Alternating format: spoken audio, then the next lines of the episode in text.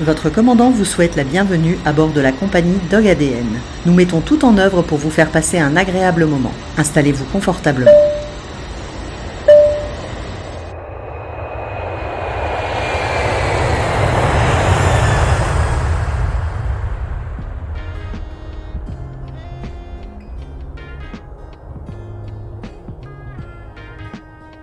Bonjour à toutes et à tous, c'est avec joie que je vous retrouve pour ce douzième épisode de Dog ADN où nous allons à la rencontre d'Audrey, une éleveuse passionnée d'Australian Kelpie à travers son élevage familial Dark Phoenix à Vinavdax tout près de Lille. Audrey a été éducatrice pour les chiens guides d'aveugles durant 5 ans au centre Paul Corteville de Ronc. Sa connaissance du chien lui permet de réaliser une excellente socialisation avec des chiens équilibrés et joyeux. Cet épisode est l'occasion de découvrir une race méconnue, avec très peu de naissances et capable de s'épanouir dans toutes les disciplines sportives, incluant les sports de mordant. Nous évoquerons les différentes étapes d'éducation du chien guide d'aveugle, le quotidien du métier d'éleveur, les standards du kelpie, certaines maladies que vous pourrez rencontrer avec le kelpie, la stimulation ou le programme Biosensor destiné au développement des chiots, la stimulation olfactive, comment nourrir son chien au barf et bien d'autres sujets. Et tout cela avec la complicité des chiots très présents durant cet épisode, et ça c'est un vrai bonheur. Si vous souhaitez nous contacter, vous pouvez nous joindre sur dogadn.fr.gmail.com, sur Instagram et sur Facebook. Si vous souhaitez nous soutenir, parlez-en au maximum autour de vous, taguez-nous et mettez 5 étoiles sur les plateformes d'écoute. D'avance, merci. Bonne écoute Bonjour Audrey. Bonjour. Merci de m'avoir accueilli chez toi parce que ça me donne l'occasion. En plus, il y a deux chiots là qui vont bientôt partir dans leur famille d'accueil. Donc euh, ça me permet de voir euh, les bébés. Je vais essayer de repartir sans t'en prendre un. Ouais, parce sûr. que je pense que tu ne me laisseras pas faire. Non. Euh, J'ai juste une question. Euh, te- le nom de ton, de ton élevage, c'est Dark Phoenix. Oui. Pourquoi Alors j'ai longtemps cherché. C'est vraiment euh, quelque chose, je me suis creusé la tête sur mon nom d'élevage et euh, je trouvais pas. Et à un moment, je me suis dit, faut que, faut, faut que je mette, faut que je me mette moins de pression Ouais. dans ce choix. Faut que je mette, je voulais mettre plein de symboliques et tout ça. Donc Ouais. je me suis dit, on va se calmer un peu. Euh, le phénix, euh, c'est un animal euh, mythique, voilà, ouais, que j'aime beaucoup. Mhm. qui revient dans pas mal de, de films que j'aime, de, de livres que j'aime. Et, et puisque le nom du Kelpie est aussi une créature euh, mystique, je me suis dit que c'était euh, un bon, un bon petit lien. Et, euh, et à ce moment-là, il y avait le film X-Men qui sortait, Dark J'allais Phoenix. te demander Voilà. s'il y avait un rapport avec Et voilà, il y avait un rapport, et donc du coup, je me suis dit, allez, on parle là-dessus. Alors, est-ce que le Kelpie est télépathe et télékinésique Non, heureusement, parce qu'il a déjà beaucoup de qualité, beaucoup d'intelligence, alors... euh, En fait, j'ai- moi, j'ai découvert la race dans un film qui est exceptionnel d'ailleurs, que je conseille à tous les auditeurs et auditrices. Ça s'appelle Red Dog. Je pense que tu connais peut-être. Oui, je connais de nom, après je l'ai pas vu. C'est un film australien qui est sorti en 2011, qui est vraiment sympa, qui présente la race dans son environnement, puisque c'est en Oui. Australie, dans le bush australien. Et euh, ça donne une idée de- du chien et, euh, et de son intelligence, puisqu'ils ont vraiment Oui. mis en avant l'intelligence du chien euh, dans le film. Mhm. Bon, bah, je Oui. crois qu'en préambule, on peut pas faire mieux que de Ouais. dire allez voir le film et Surtout que il est tiré d'une histoire vraie. Enfin, le chien ça. Red Dog a vraiment existé. Euh, c'est vraiment pour retracer un peu sa vie. Et moi, je, je suis fan. Je suis fan. Tu Est-ce que tu es déjà allé en Australie? Non, c'est un de mes rêves, mais là avec le Covid et tout ça, ça Ouais, a été été un peu, ouais, un peu retardé. Mais euh, un jour j'irai. Faire une expo? Alors non, parce que c'est très compliqué de- d'amener des chiens Ah en oui, avec les Australie. quarantaines. Voilà, avec la quarantaine. Mais euh, mais un jour j'irai et le jour où j'irai, il y aura une grosse expo euh, de Kelpie. À ce moment-là, c'est sûr. Je fixerai mes dates de, de voyage au moment où il y aura une expo pour pouvoir aller voir les éleveurs. Ah, ça doit être extraordinaire. hein. Audrey, qui es-tu?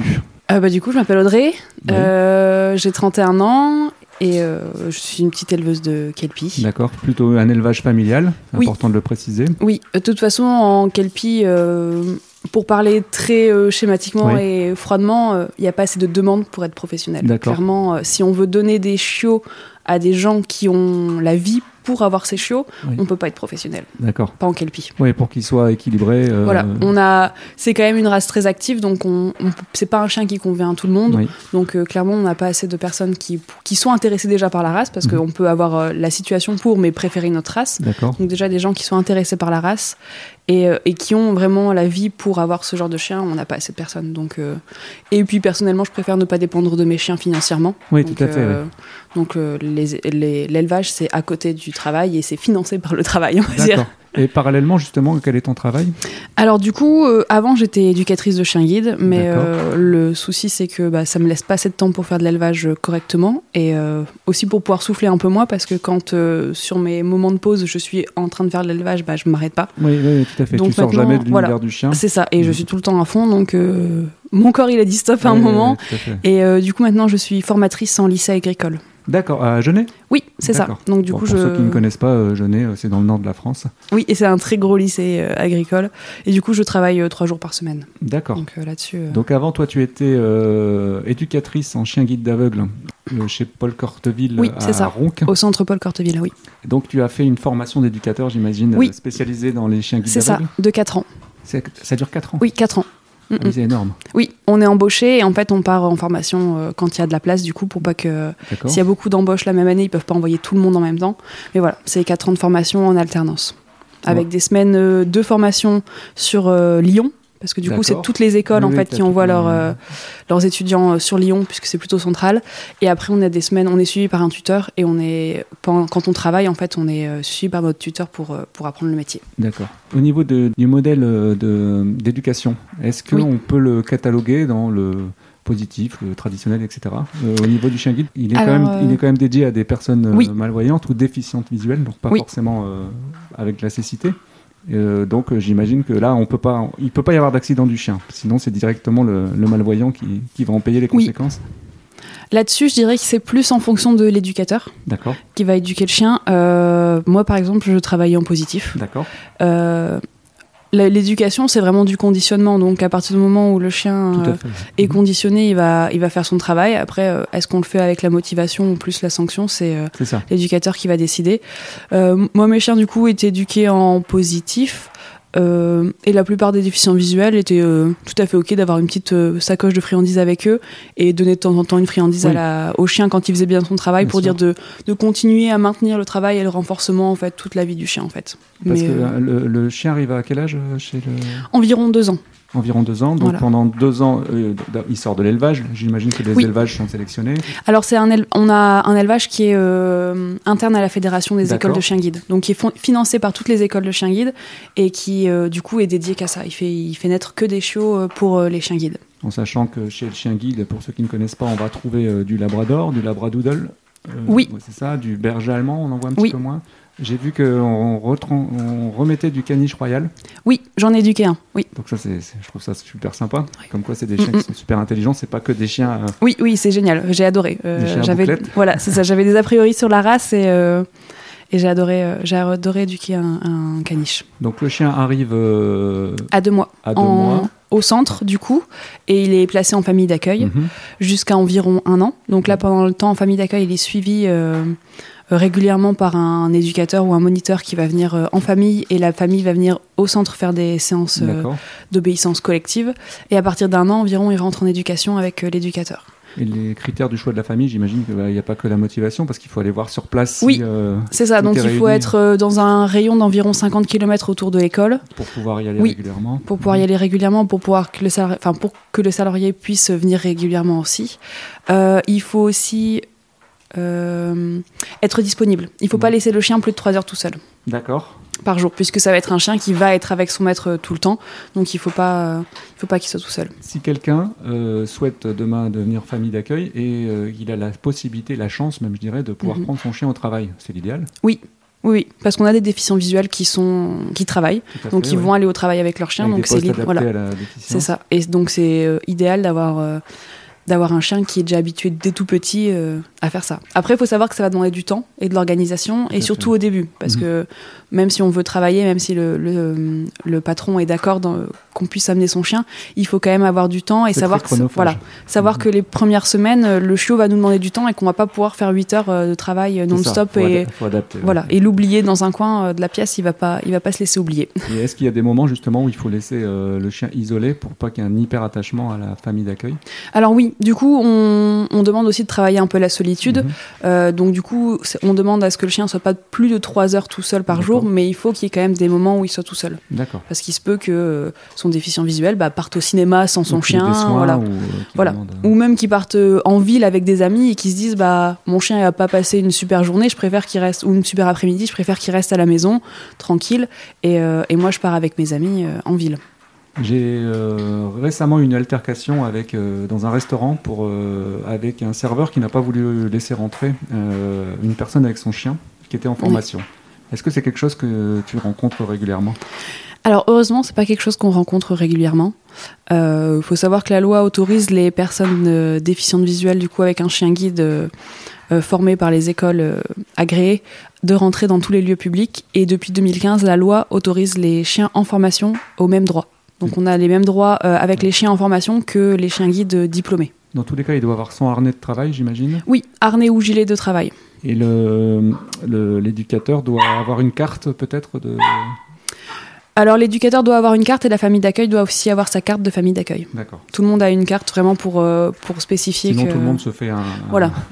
Les... Oui. un manteau et puis euh, tout le monde ça. fait ce qu'il veut. D'accord, très bien.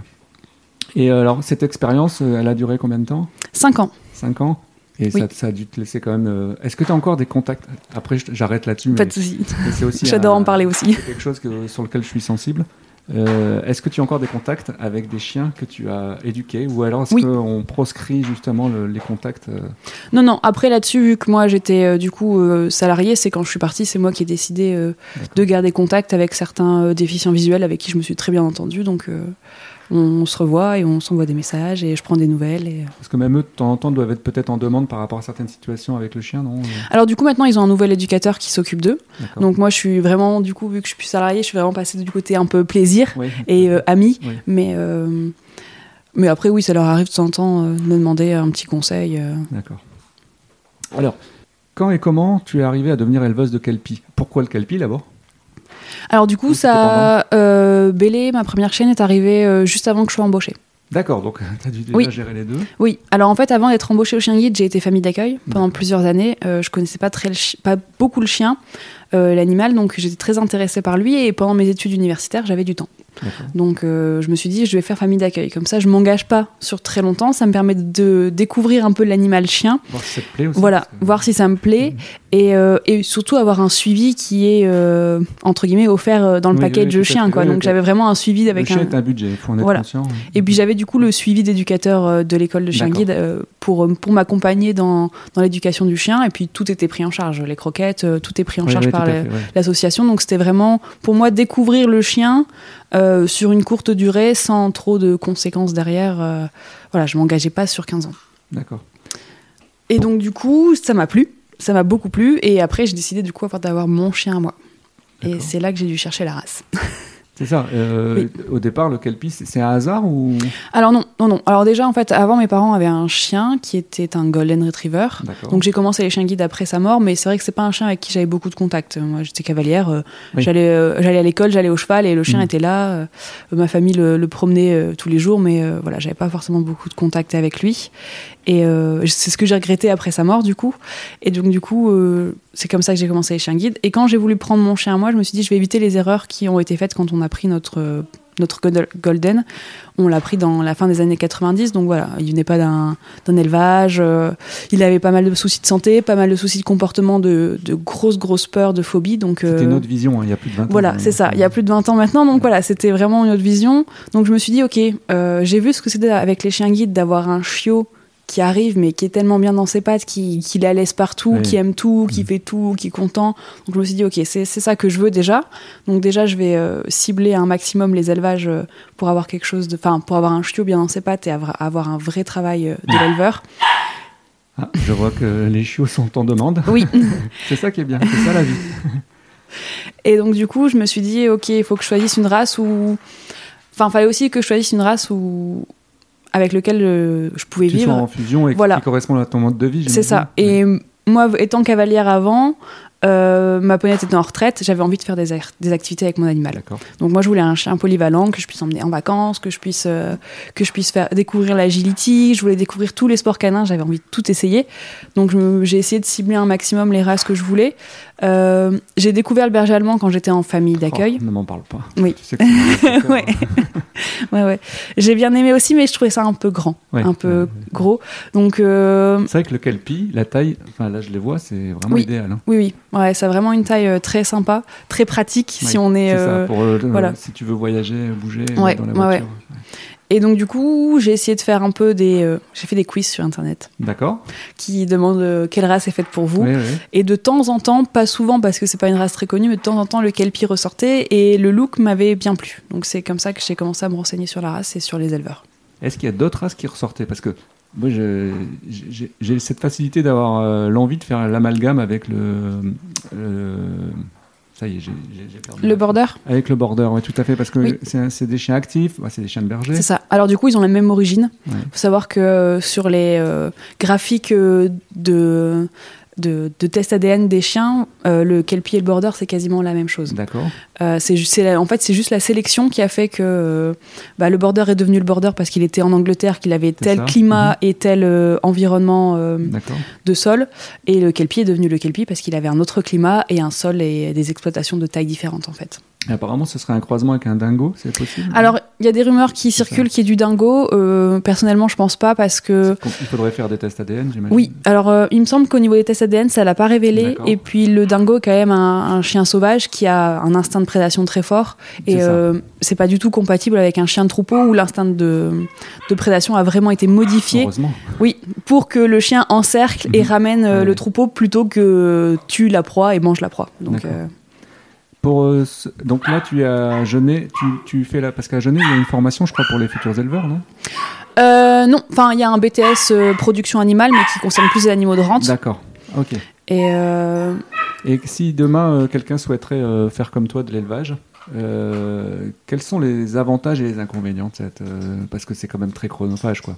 Surtout pendant Oui. les périodes euh, de reproduction, euh, Oui, de, de- de gestation, ça doit être énorme. Puis la post-naissance, ça doit être énorme. Ouais. Euh, après, euh, je pense que les avantages, c'est en fonction de ce qu'on aime. Moi, euh, j'adore m'occuper des chiots, j'adore la socia, c'est vraiment quelque chose que, bah, c'est ce que je préfère dans l'élevage. Et au niveau, oui, au niveau des contraintes, elles sont dingues. Si on veut bien faire les choses au niveau argent, bah, on, on récupère rien, hein, clairement. Est-ce que tu es riche? Non, non. Je veux, je veux Non, non. insister là-dessus parce qu'on voit toujours Oui. l'éleveur riche parce que Oui. on voit le prix, de- on voit le prix de l'animal. C'est ça. Mais en fait, ceux qui connaissent un petit peu, si tu regardes le modèle économique, j'ai regardé un petit peu le modèle économique d'un éleveur. Bon, à la fin, il reste plus grand-chose. hein, on va pas Oui, se mentir. c'est À ça. part les grandes, euh, les grandes fermes d'élevage euh, où tu as 10 races différentes. Oui. bon, on regarde pas la sélection, ça Mhm. sert à rien. Mais si on s'investit vraiment, si on achète le matériel pour bien faire les choses, euh, non, on n'a rien. Par exemple, enfin, moi, j'ai calculé l'année dernière, sur ma portée de l'année dernière, j'ai eu 5 chiots. Euh, mes 5 chiots, euh, je les ai vendus 1300 euros. J'ai gagné au final 1000 euros que j'ai investi dans une poussette spéciale chiot, que j'ai investi dans des barrières de parc à chiots en plus pour pouvoir euh, bien euh, sécuriser mon- ma Mhm. maison, que j'ai investi dans des harnais pour chiots. euh, adaptés à leur morphologie, à leur taille, pour pouvoir les habituer dès tout petits au harnais. Au final, j'ai gagné 100 euros. C'est ça. Voilà. Pour trois, enfin, pour deux mois et demi de travail de 6 heures du matin à 23 heures le soir, les jours les plus calmes. Important de le citer. Voilà. Et puis, euh, il y a le stress. euh, Il y a quand Oui. même. Là, là tu n'as pas eu d'inconvénient, mais on sait que dans les portées, parfois, euh, il y a des portées qui sont trop nombreuses et par- malheureusement, il y a des chiots qui, Oui. qui, qui décèdent. Donc, ça, euh, psychologiquement, c'est très dur à. Oui, ah oui, euh, je suis très contente d'avoir jamais eu de chiot qui décède parce que de toute façon, les premiers jours de vie, je suis euh, sur. Stress, je suis en ouais. stress parce que. La maman qui. Alors la maman, ça va. Moi, j'ai, enfin, Hollywood, elle est vraiment géniale avec Elle ses te, chiots. elle te laisse Oui. approcher sans Oui, problème. déjà j'assiste à la mise bas, je l'aide à la mise bas. C'est, je suis vraiment là. la première personne qui touche les chiots, c'est moi parce que c'est moi qui les attrape en fait et je les amène à la maman. Enfin vraiment quand voilà, quand ils sortent, c'est moi qui suis là. Et elle est très très euh, très très proche de l'homme et du coup très en confiance avec Mhm. moi et ma famille, donc elle laisse tout le monde venir. Mais c'est est-ce qu'ils prennent bien du poids, est-ce qu'il fait assez chaud, est-ce qu'il fait pas trop froid? Enfin, pas trop chaud, pas trop froid. Ouais. euh, C'est vraiment tout ce stress-là. Savoir voilà, s'ils prennent bien du poids, parce qu'il se peut qu'ils aient aussi de malformations internes Mhm. qui fait que bah ils vont pas survivre. Mhm. Et ça, on n'y peut rien. Donc, euh, je surveille s'ils prennent bien du poids. Enfin, c'est vraiment un gros stress. Au niveau justement euh, vétérinaire, euh, t'es suivi Oui. euh, par qui? Alors, du coup, je suis suivie par la clinique euh, Saint-Roch, Ah oui, à Genève. Ah bah oui. à Genève. Oui, En plus, euh, qui est ju- oui. concentré à Genève, t'as plus qu'à déplacer la maison. Oui, c'est ça. Et là, je- j'aurai tout sur place. Oui. D'accord. Oui, Euh, c'est vraiment très important de choisir un bon vétérinaire. Par exemple, là, je vais là-bas, je pourrais aller plus proche, hein, parce que du coup, je suis à 20 minutes de route, mais je vais là-bas parce que bah, ils proposent des, euh, gar- enfin, des, des astreintes pour leurs euh, clients. fait, ouais. Mhm. Donc, euh, bah, si j'ai un souci en pleine mise bas, bah, cette, dernière- enfin, cette année, c'est ce qui est arrivé. À minuit 40, je les appelle Mhm. parce que j'ai un souci, qu'il y a un chiot qui, qui sort pas. Donc, Oui. bah, ils répondent et ils me donnent des conseils et, euh, et ils me disent Ok, vous, vous nous rappelez, vous nous tenez au courant, on, on est prêt s'il y a besoin de faire une césarienne et, et avoir comme ça un suivi et une épaule euh, professionnelle euh, veto sur qui compter, c'est ce qu'il faut parce que s'il y a un souci, il faut pouvoir réagir très vite. Je préfère préciser, préciser que c'est un pur hasard que nous ayons Oui. Dan Veto. Oui, C'est oui, vraiment oui. un pur hasard. C'est un pur hasard aussi parce que quand on s'est contacté, je ne savais même pas que tu habitais pas très loin de chez moi. Ah oui, Donc tu vois, tout, tout est Ouais. hasard. Et euh, je vais aller dans ton sens parce que moi, la clinique euh, donc euh, Saint-Roch m'a sauvé Faro. parce que le 25 décembre, donc le jour de Noël, euh, Faro avait des gros, gros, gros problèmes. C'était même dangereux au niveau du cœur. Et ils m'ont reçu le 25 décembre. Ah oui, ouais. Je pense qu'il n'y a pas beaucoup de, de cabinets. euh, et ça, je voulais vraiment insister Ouais. là-dessus parce Ouais. que c'est c'est des gens qui font ça par l'amour du. Oui, En ah plus, oui. ils sont spécialisés dans le sport de- des chiens. Oui. Donc, euh, au niveau ostéo, tout ça, euh, quand on s'est vu tout à l'heure, tu m'as dit que euh, l'ostéo, tu allais aussi chez eux. Oui. Oui, oui, je vais aussi chez- eux. En fait, c'est pour ça que j'ai découvert la clinique, c'est parce que je voulais faire de faire des séances d'ostéopathie avec mes chiens. D'accord.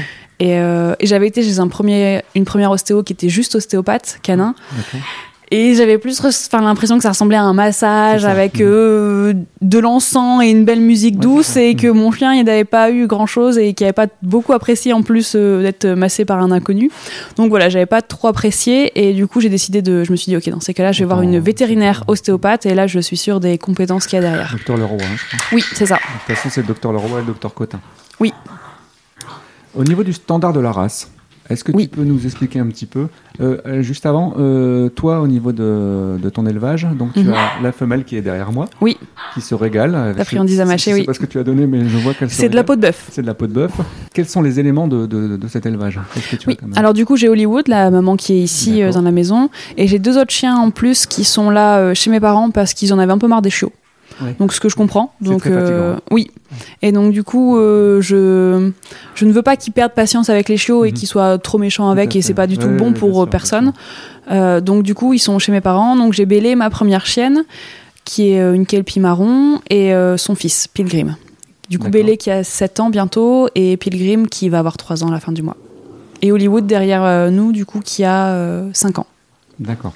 Au niveau euh, de la race, donc il y a deux, il y a deux familles. Enfin, tu me diras Oui. si je me trompe. Euh, soit c'est les chauds, Oui, c'est ce qu'on appelle les work. ouais. Oui.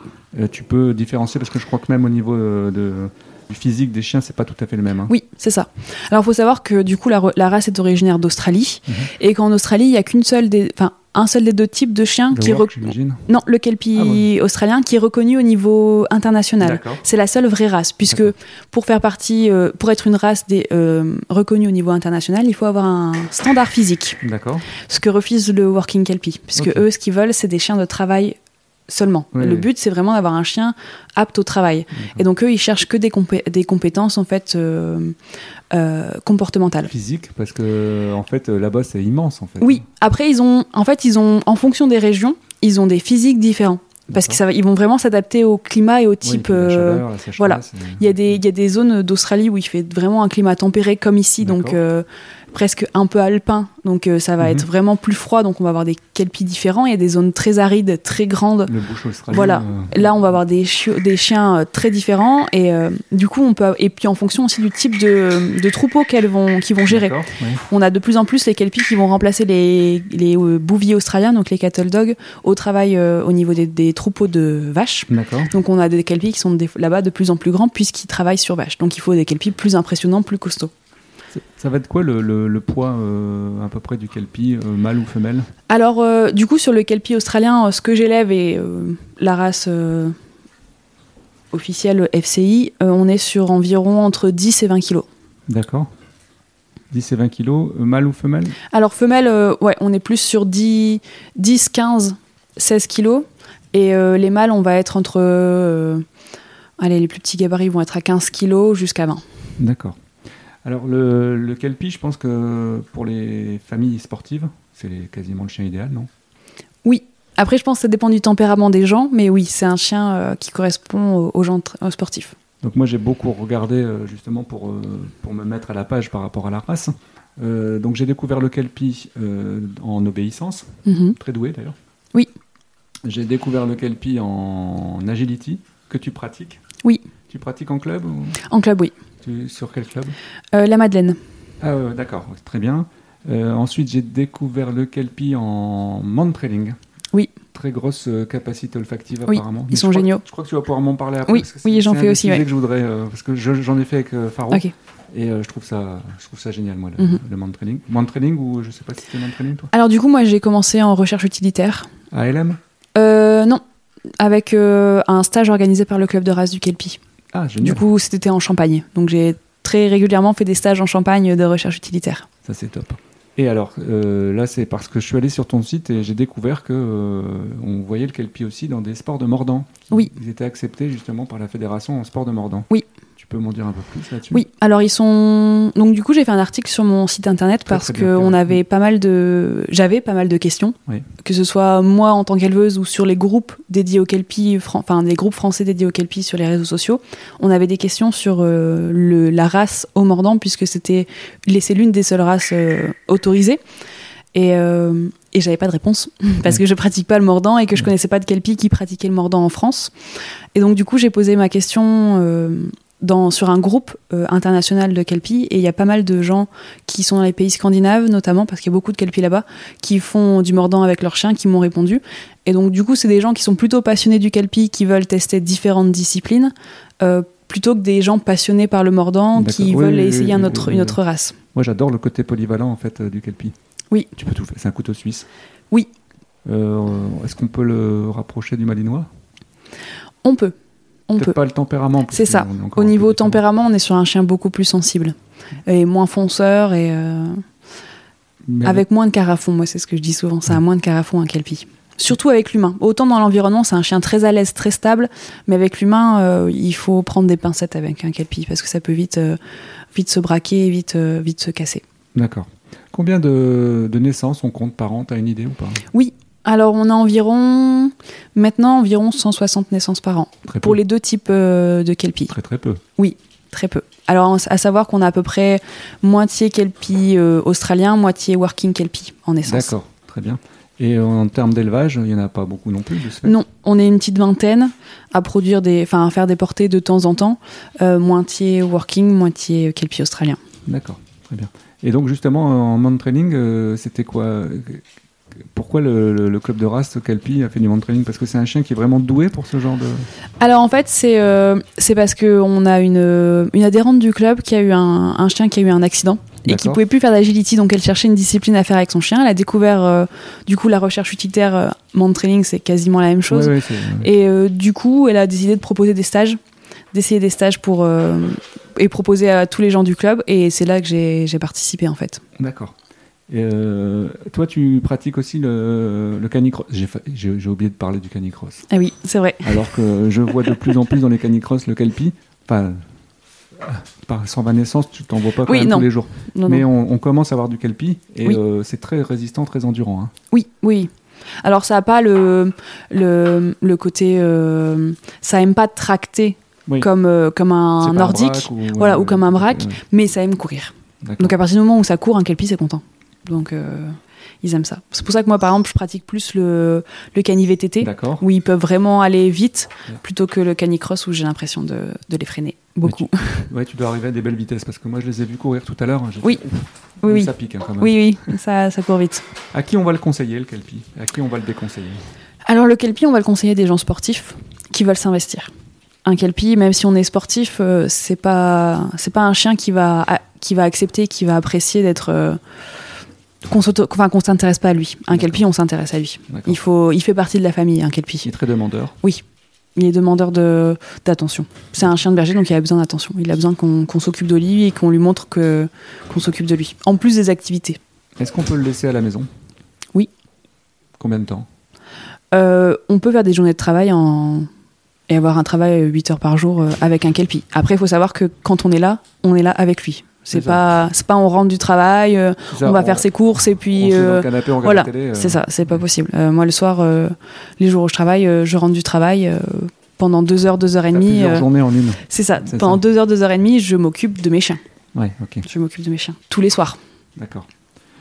Est-ce qu'il y a des maladies récurrentes chez le Kelpie? Alors, comme à peu près toutes les races, hein, il y a des maladies. Bon, dysplasie, On les fait, partout. Voilà, on euh, les fait parce que c'est une race qui est considérée comme grande, mais euh, c'est pas beaucoup touché par la dysplasie, mais on fait quand même pour surveiller. Euh, après, l'avantage du Kelpie, c'est que c'est quand même une race où la plupart des éleveurs sont assez récents. Donc on a vu toutes les dérives qu'il y a eu dans les autres races, et donc on est vraiment très attentif et, euh, et éveillé sur le sujet des, des maladies. Donc on fait vraiment tous attention, on essaye de tous dépister. Enfin, tous, quasiment tous. Hein, euh, ouais, Il y a toujours des, des, des vilains petits canards, Et mais c'est là euh, aussi, justement, euh, je, je me, je me permets de rebondir par rapport au travail de l'éleveur. C'est- Bien travailler et bien gagner sa vie, c'est compliqué. oui, Parce Ah, que tout ça, sûr. ça a un coût. C'est sûr. Oui, et puis le, le souci, en fait, enfin, le souci.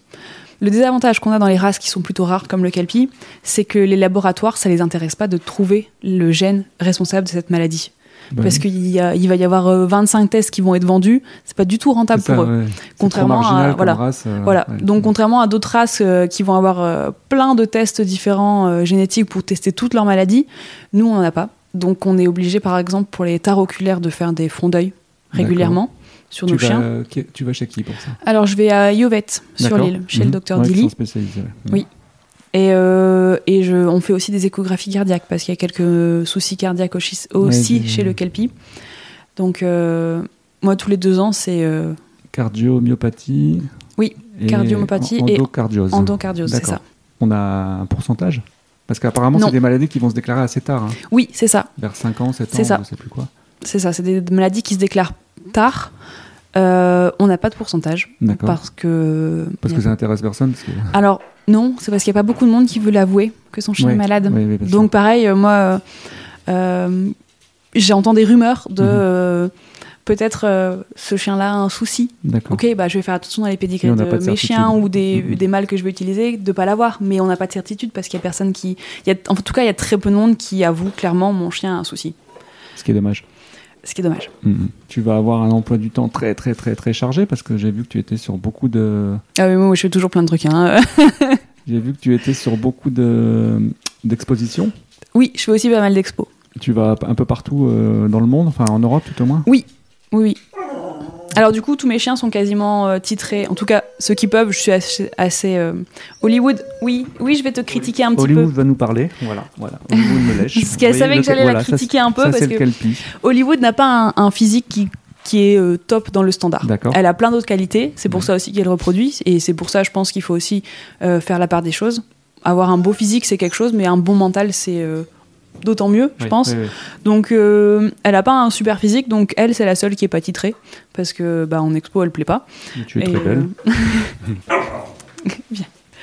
Mais euh, oui, voilà. Du coup, tous mes chiens sont quasiment tous titrés en France, donc euh, je vais plus trop en expo en France. euh, ça reste beaucoup de temps et d'argent, et c'est pas quelque chose qui plaît forcément aux chiens ni à moi. Mhm. Donc voilà. Je pense que c'est important de valoriser la race dans toutes les disciplines, et les expos en font partie. Ça fait, permet aussi de, de faire connaître la race, et puis ça permet aussi un peu une éducation des juges. On peut pas critiquer un juge de mal juger une race s'il n'en voit jamais. Oui, c'est ça. Et s'il lit juste le standard, enfin la veille de, de, de la juger et qu'il la juge une fois tous les deux ans. Oui, oui, t'aimes pas les expos. Râle. Ça, ça, ça, c'est un épisode. Ça, c'est un épisode en direct. Comme quoi, on ne vous cache rien. Il n'y a pas de montage sur Dog ADN.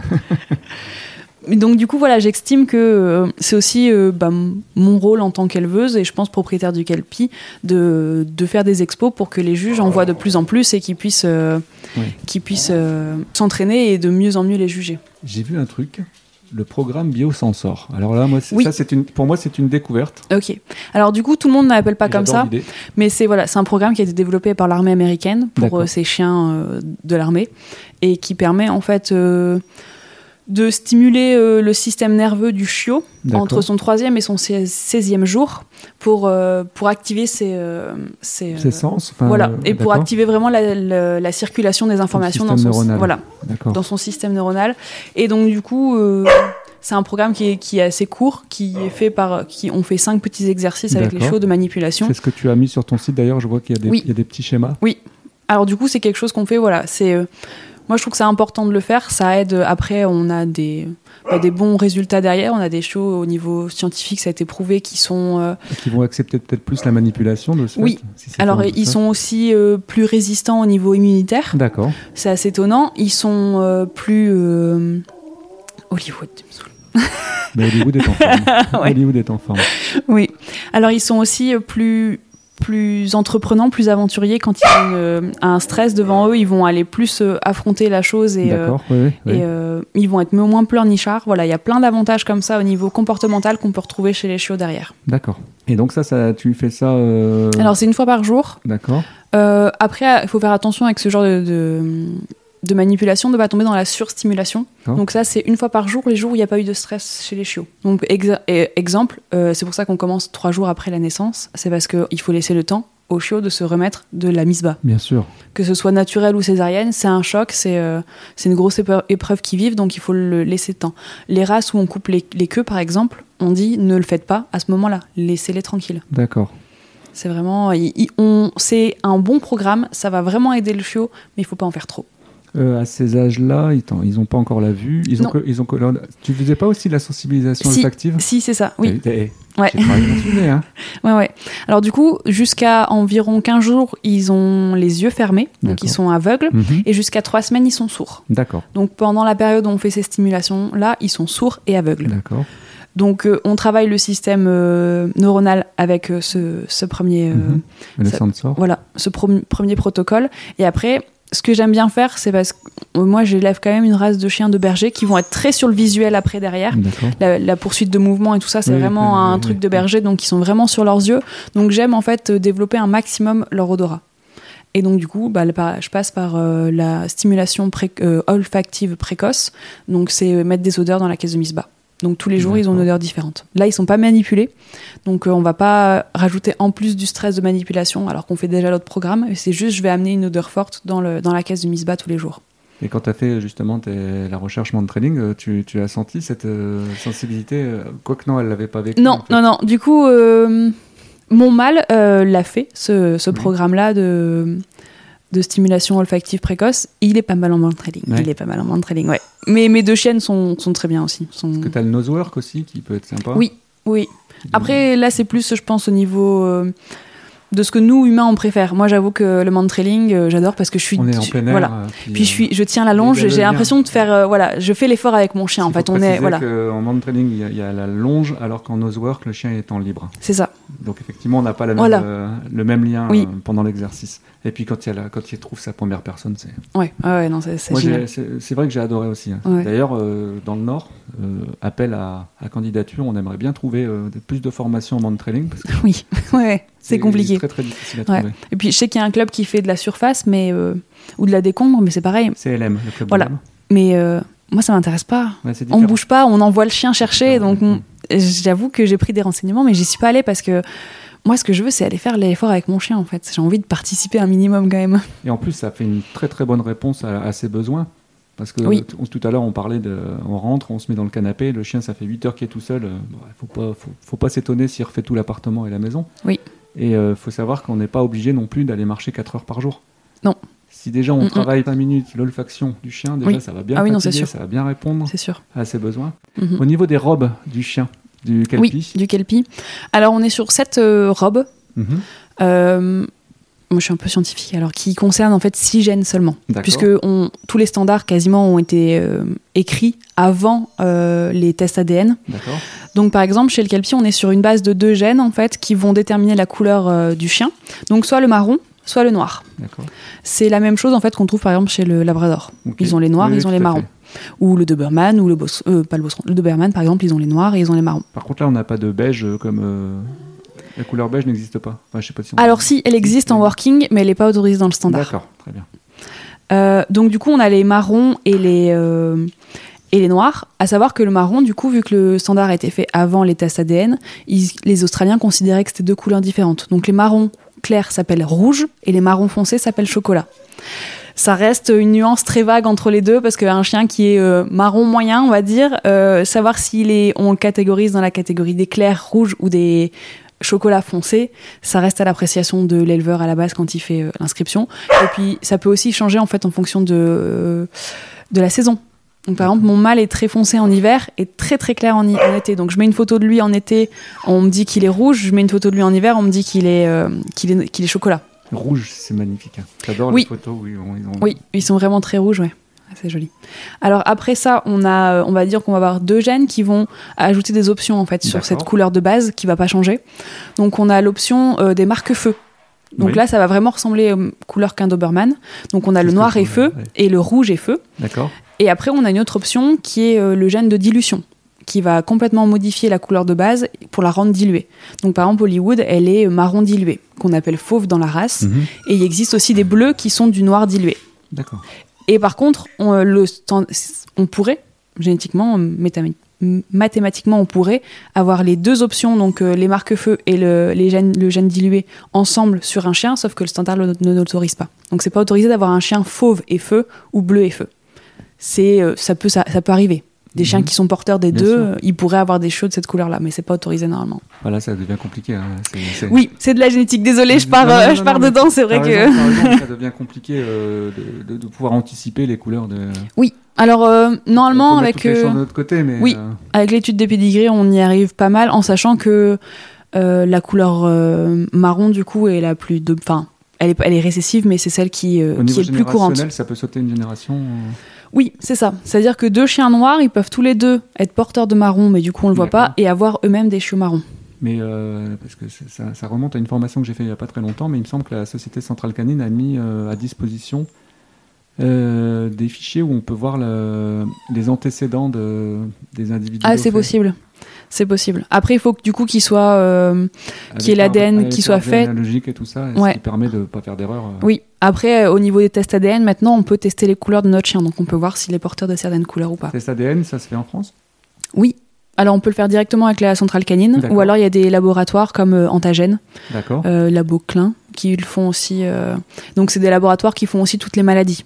D'accord. Ces laboratoires-là qui sont pas très intéressés par la race du kelpie, par exemple. Bah, bien sûr. Mais oui, c'est sûr. Tu m'étonnes. La nourriture. Je sais Oui. que c'est un sujet sur lequel tu. Toi, tu es au barf. Oui. Donc, euh, c'est un sujet qui, qui t'intéresse parce qu'on ne peut pas faire du barf sans connaître le barf. Oui. C'est Ouais. vraiment, euh, c'est vraiment une discipline à part entière, le barf. Mhm. Est-ce que tu peux nous en parler un petit peu? Oui. Euh, Pour te situer, moi, j'ai une animalerie. Mhm. Euh, Aujourd'hui, j'ai pas de barf. J'y pense énormément. Mhm. Euh, mais j'ai pas d'idée préconçue si tu veux. Je fais Ouais. partie des gens qui. Je vais pas critiquer, je ne connais pas. Mhm. Donc je, je- je- j'en appelle à des spécialistes pour euh, nous raconter un petit peu ce que c'est le barf, euh, même si j'ai une, une idée, mais elle est très vague. Alors, du coup, le barf, c'est du coup de l'alimentation crue à base de viande. En grande majorité. Euh, on part du principe que le chien a un système digestif de carnivore. Donc du coup, il faut le nourrir comme un carnivore. Euh, donc les rations vont se composer euh, d'os charnus. d'accord. Donc typiquement les plus connus. non broyé? Non, non, broyés. d'accord. Alors moi je donne en morceaux puisque mes chiens n'ont pas de problème dedans, donc euh, D'accord. j'estime. Et puis du coup ils aiment ça, mâcher. euh. Bien sûr, puis ça, répond à leurs à leur, Voilà, à besoins masticatoires, voilà. Donc euh, par exemple le plus connu ça peut être par exemple la cuisse de poulet. D'accord. C'est ça c'est un os charnu. Donc il y a un os euh, cru du coup avec de la viande autour. Oui, toujours cru. je pense. Voilà, c'est toujours cru. important toujours de cru. préciser parce Oui. que la cuisson fait la C'est ça. fragilité et C'est là où on a des accidents. Voilà, la cuisson change, euh, change l'os et du coup il Mhm. devient cassant et là il devient dangereux. Donc euh, un, des os charnus, de la viande, du muscle D'accord, et des abats. d'accord. Est-ce qu'il y a des viandes, des viandes spécifiques ou des viandes absolument à proscrire? Alors il n'y a pas de viande spécifique. Euh, les viandes à proscrire, oui, euh, le sanglier notamment. Parce qu'on est sur... euh, à digérer, je crois. Alors non, c'est surtout parce qu'il y a une maladie qui, se trans... enfin, qui existe chez les sangliers sauvages voilà, et qui est complètement mortelle pour le chien. Ça s'appelle la maladie d'Ojeski. Elle est complètement mortelle pour le chien. Euh, pareil, du coup, il y a par exemple des chiens de chasse qui, euh, quand ils mordent des sangliers et qui, du coup, qui touchent le sang et ils peuvent euh, en mourir. Ouais, de cette maladie. de sang, ouais. Voilà. Mm, mm, mm. Et donc, du coup, le la viande de sanglier, par exemple, moi, je donne pas. Après, Euh, et la viande de porc, il faut éviter la viande de plein air, du coup, parce qu'il y a un risque de contamination avec les sangliers sauvages. D'accord. Mais sinon, je donne de tout. Alors, est-ce qu'il est y aura des compléments alimentaires de ce fait? Alors, euh, en soi, non. Mais par contre, il faut. Enfin, moi, je donne des huiles en plus Oui, à bien côté. sûr, bien sûr. Euh, et euh, je donne aussi euh, des légumes. Mhm. Et je donne aussi, je fais aussi du kéfir de lait. Je connais pas. Alors, le kéfir de lait, c'est un lait fermenté. Donc, du coup, on a, euh, on a euh, tout ce qui est bon, toutes les protéines dans le lait, mais on n'a Mhm. pas tout ce qui est euh, le lactose, en fait. Tout, Oui, oui, qui est très, Voilà, très qui- indigeste. Voilà, c'est ça. Mm. Et donc, du coup, en fait, les bactéries euh, du kéfir, donc ces petites graines, elles vont manger le lactose. Et donc, du coup, on, a, on garde les, les bonnes propriétés du, du lait sans, sans les mauvaises. Est-ce qu'il va y avoir des compléments, chondriotine, etc. euh, non, pas obligatoire. Moi, j'en donne parce que bah, je suis sur des chiens de sport et des chiens de ouais, reproduction. bien sûr. donc, donc euh, je complémente pour aider mes chiens. euh. Au niveau de la taurine, est-ce qu'il peut y avoir des, des carences? Alors, euh, alors c'est moins, c'est moins important chez le chien que chez le chat. Je sais que c'est très important chez le chat, Mhm. mais j'avoue que j'ai pas de chat du tout, donc euh, je m'y connais pas du tout là-dedans. Mais euh, chez le chien, c'est moins important. Euh, le cœur reste quelque chose qu'il faut, qui doit faire partie de la gamelle dans les abats. Euh, D'accord, très bien. Et oui. je, je crois que tu rajoutes un œuf aussi. de- Oui, on peut rajouter des œufs aussi. Donc c'est quoi? J'imagine pas trop souvent non plus. Alors moi, j'en donne un par semaine.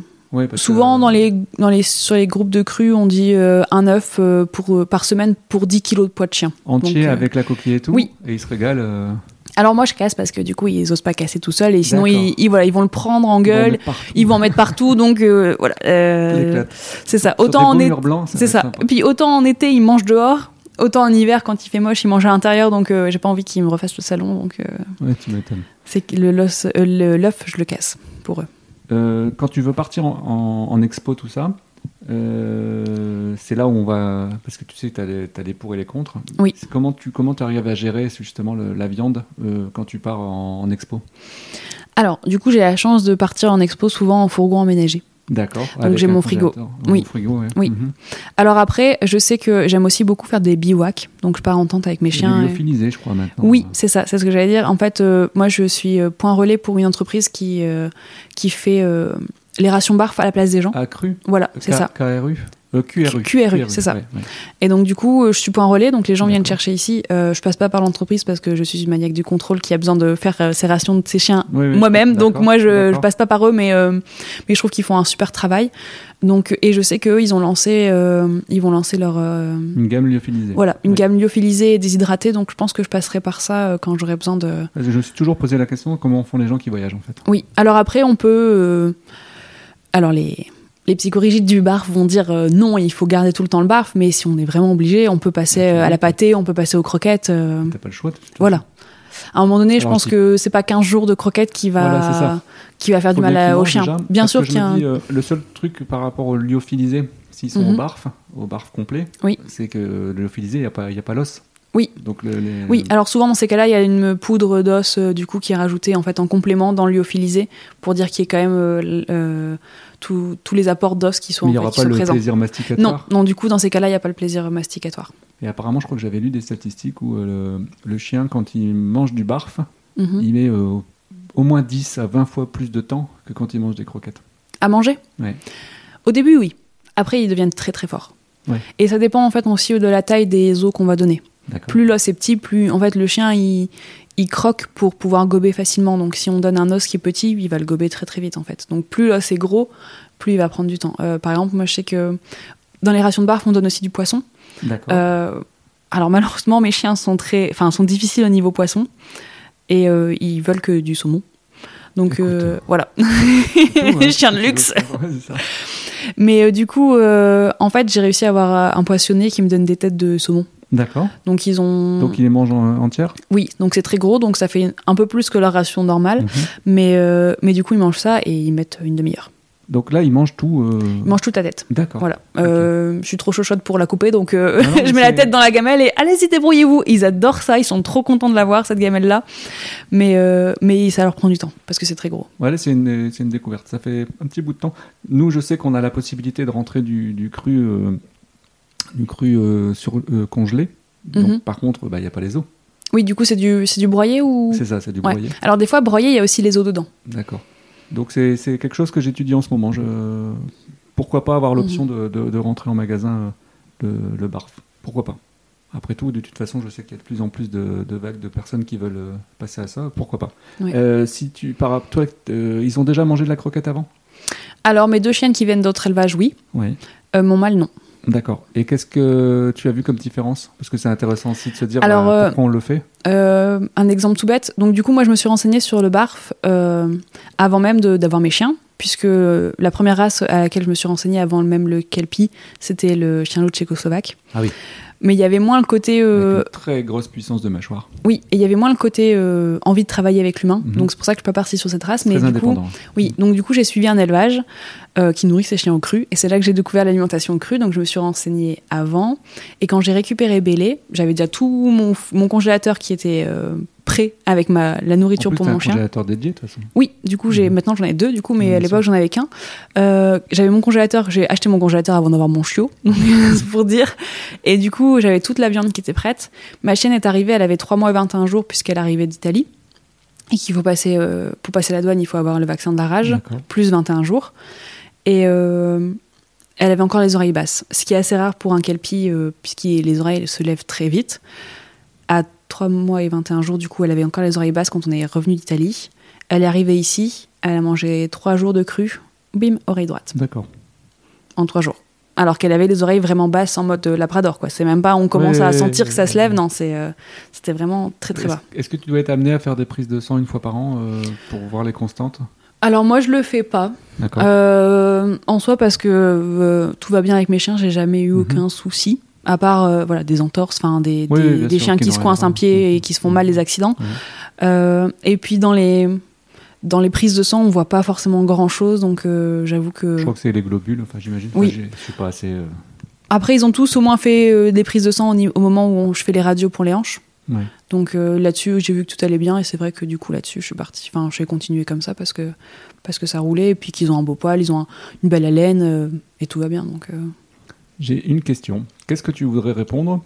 J'ai j'ai lu deux, trois posts sur Facebook ou Insta, ou enfin, je ne sais plus quels réseaux sociaux, où ils disaient euh, faut arrêter l'élevage, il faut aller chercher ses chiens dans les, le- les Ouais. LPA. et- Qu'est-ce que tu en penses, toi? Alors, euh, je comprends, mais je- pour moi, c'est euh, c'est une solution qui est pas pérenne dans le temps, Mhm. puisque la plupart des chiens qui sont en SPA, alors les chiffres, mes chiffres datent de 2017, mais 83% des chiens qui sont en refuge sont des croisés. Donc euh, les gens qui remplissent les refuges, c'est pas moi. C'est, ce sont les gens, les particuliers qui font reproduire euh, leur chien et ou alors qui font pas attention et que le chien se reproduit euh, sans sans qu'il y ait surveillance et qui donnent les chiots à n'importe qui ou qui donnent les chiots à la SPA en fait. Et c'est c'est ces gens-là qui devraient être empêchés en fait de, de faire ce qu'ils font. C'est pas mes chiots. D'ailleurs, s'il y a un de mes chiens qui part en SPA, bah, je suis la première à aller le Ah, chercher. ouais. Ouais, Mhm. et mais euh, mais c'est pas malheureusement, enfin c'est pas mes chiots qui sont en SPA. De toute façon, on va pas se mentir, euh, le gros travail va se faire en amont. C'est la, sé- Oui. c'est la sélection des familles adoptantes. C'est ça. très difficile. C'est ça. que- Oui, oui, et Tu- puis je pense qu'il y a aussi un souci chez les gens.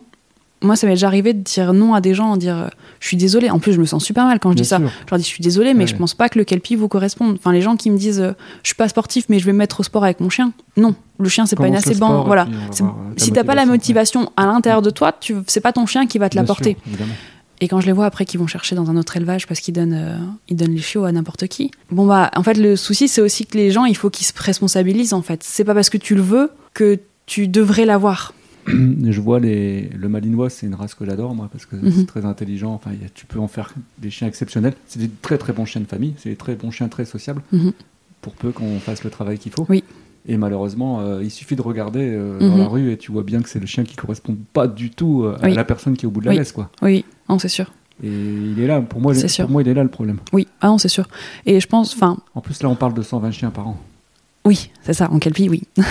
Donc je pense quand même, moi j'ai envie Ouais. de dire un truc, c'est que d'abord euh, dans les gens qui adoptent euh, dans les, les LPA, SPA, etc., etc., il y en a déjà qui vont réabandonner le chien qu'ils ont adopté. Mhm. Donc euh, qu'ils aillent le chercher en, en élevage ou qu'ils aillent le, le chercher en association, de toute façon le résultat est le même. Mhm. Donc c'est pareil aussi les LPA. Je pense qu'il y a aussi un travail à faire malheureusement dans la sélection. Malheureusement ils sont tributaires de la place qu'ils ont.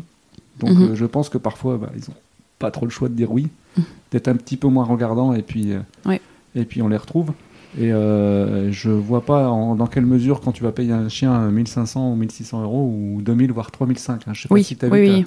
Il y a des, il y a des les- races de chiens où ça monte. Je euh, sais plus quoi, là. À 3500 euros, je crois que ça te ferait quand même très mal de l'abandonner. Non, c'est sûr, je pense qu'il y a l'aspect financier joue aussi sur. euh, Ça, c'est la- Et la deuxième réponse, c'est que c'est quand même beaucoup plus facile d'aller euh, regarder les éleveurs, puisque vous êtes tous listés, vous avez tous Mhm. un RCS, hein, je pense. Vous êtes euh, Euh, enregistrés au. Alors, je sais pas, parce que moi, par exemple, du coup, je suis éleveuse dérogatoire. D'accord. Donc, du coup, je j'ai pas de numéro de sirène, par exemple. Mais t'es forcément. Tu dois déclarer de toute façon les Oui, naissances, tout ça. oui. Donc du déjà, coup, on- sur euh, le- la centrale canine, on me retrouve. moi, pour moi, le premier travail à faire, c'est les ventes sur Internet. Est-ce que tu aurais un message particulier que tu aimerais passer aux gens? Euh, bah, sur la race du Kelpie, c'est que si vous voulez partir sur cette race, euh, il, va, il va falloir que vous preniez votre mal en patience. Parce qu'on n'est pas nombreux et on fait pas souvent de portée. C'est ça, il faut Mhm. être capable d'attendre 2-3 ans parfois. C'est euh, ça. C'est ça. Euh, par exemple, enfin, rien qu'hier, j'ai eu deux coups de fil, euh, des gens qui voulaient savoir si j'avais des chiots avant l'année prochaine. Oui. Bah non. Parce que j'ai qu'une seule chienne et qu'elle vient d'avoir des chiots, donc euh, si elle refait une portée, et c'est même pas sûr, ce sera pas avant deux ans. C'est ça. Donc Et là, tu, dans la portée, t'en gardes un, je crois, hein, je garde une petite fille, oui. Qui sera une future maman. Peut-être, oui. Du coup, ça va euh, dépendre, voilà. parce que on en avait discuté tout à l'heure en, en- en off. euh, je Ouais. crois que la, la première naissance avec ta première maman, ça avait été un peu compliqué. hein. Oui, oui, oui, oui, oui, ça a été, euh, ça a été horrible pour ma première portée, ouais. Une maman qui a eu des soucis aux mamelles, Ouais. euh, qui a eu du mal à accepter ses chiots, et euh, du coup, ça a été, euh, du coup, ça a été son, sa seule portée. Donc c'est vrai euh, que là, euh, bah, ça limite aussi ton nombre de naissances. Quoi. Oui, oui, non, c'est sûr. Donc ça en fait une race très confidentielle et on a quand même euh, beaucoup plus de certitude d'avoir un chien équilibré puisque l'éleveur va faire tout, tout le travail. euh. Oui. Normalement. Non, oui, normalement. Après, euh, là-dessus, c'est vrai que euh, il faut quand même partir, quand on part sur un éleveur qui est dérogatoire comme moi, qui Oui. a un travail à côté, il faut quand même partir sur un éleveur qui va euh, s'investir. Il y a quand même des éleveurs qui, qui font naître des chiots et euh, qui partent travailler tous les jours. Mais aujourd'hui, je pense qu'on a moyen de tout savoir sur tout le monde. Oui. Donc j'ai envie de dire Voilà. aux gens, euh.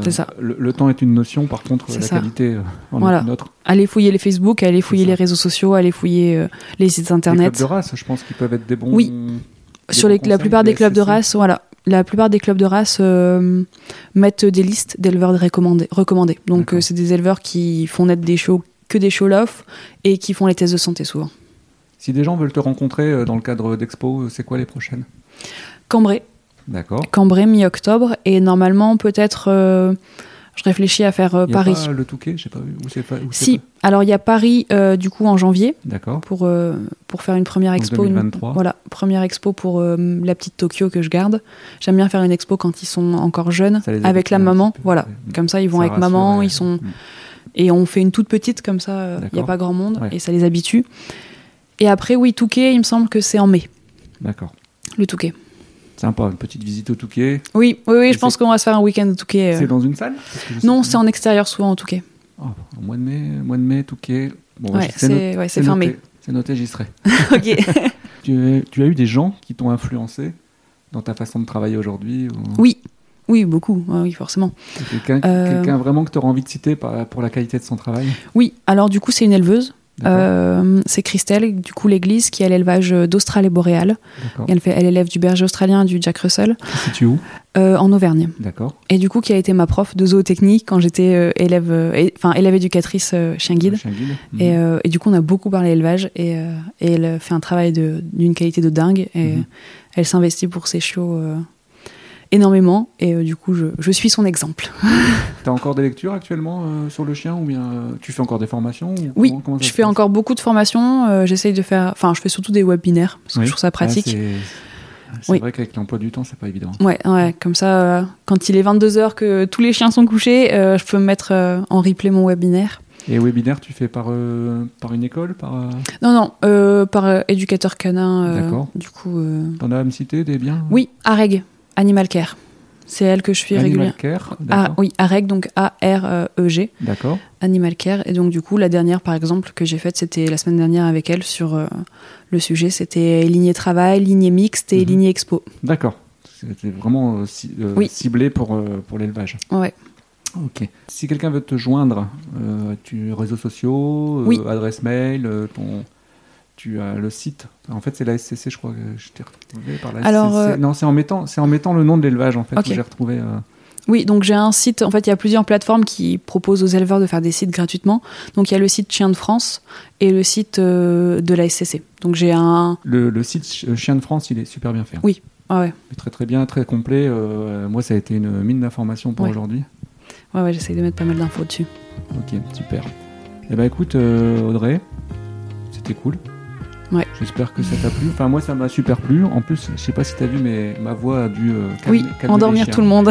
Tout, tout le monde s'endort, donc je viendrai une heure tous les jours. voilà. Je ferai des câlins aux chiens et puis euh, ils laisseraient Quand ils seront bien énervés, j'appellerai pour. Euh, bonne continuation. Euh, Merci beaucoup. J'espère qu'on aura l'occasion de se voir, mais je pense que oui, hein, soit dans Ouais. les canicross, ou soit dans, Oui. la- Ouais, dans ouais. les expositions ou autres, euh, ou peut-être au chien guide. euh, D'ailleurs, ce week-end, c'est les journées portes ouvertes des chiens guides d'aveugles, mais je crois que le RONC n'est pas ouvert. Non, il n'y a que l'école de Normandie qui est ouverte, oui. Ça, c'est un de mes plaisirs d'y aller tous les ans, mais apparemment, Mhm. cette année, c'est fermé. L'année prochaine, certainement. Bonne continuation, à très bientôt. Merci beaucoup, beaucoup euh, de m'avoir accueilli chez toi parce que ça m'a permis de voir les bébés. Oh, c'est trop beau. Mais euh, moi, j'ai promis que j'en prendrai pas.